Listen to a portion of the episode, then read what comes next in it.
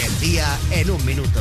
Estas son algunas de las cosas que han pasado este martes. Angela Merkel apoya que los países del sur de Europa lideren el diálogo con los países de origen de los inmigrantes. ¿Sabéis eso de que los niños se entienden mejor entre ellos? Ha dicho Merkel. Pues con los pobres pasa igual. Pedro Sánchez le dice a Kim Torra que el 1 de octubre es una página que hay que pasar. Espero que no sea una página de 50 sombras de Grey y a partir de ahora venga el látigo. Pablo Iglesias visita a Jordi Cuixart, presidente de Omnium Cultural, en la cárcel de Soto Real como apoyo al acercamiento de los presos.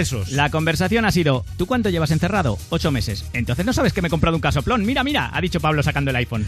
El gobierno quiere rebajar los alquileres y ampliar la duración de los contratos en las grandes ciudades. Amancio Ortega llamaba a un anuncio de se alquila habitación con baño compartido en el centro y no le llegaba para el primer año. Cristina Cifuentes no acude a declarar en el caso Máster por motivos médicos. Eh, Efectivamente tiene el síndrome de Inguda, podía ir a declarar pero me la suda.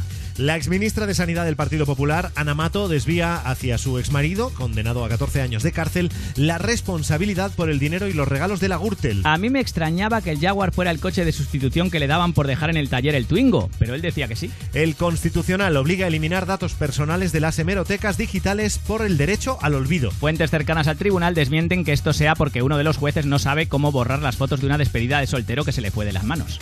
Hoy es martes 26 de junio de 2018. Tal día como hoy hace 21 años, Hermión le dijo a Harry Potter, creo que me estás clavando la varita. Y fue una situación muy incómoda porque Harry se había dejado la varita mágica en el cuarto de los gemelos.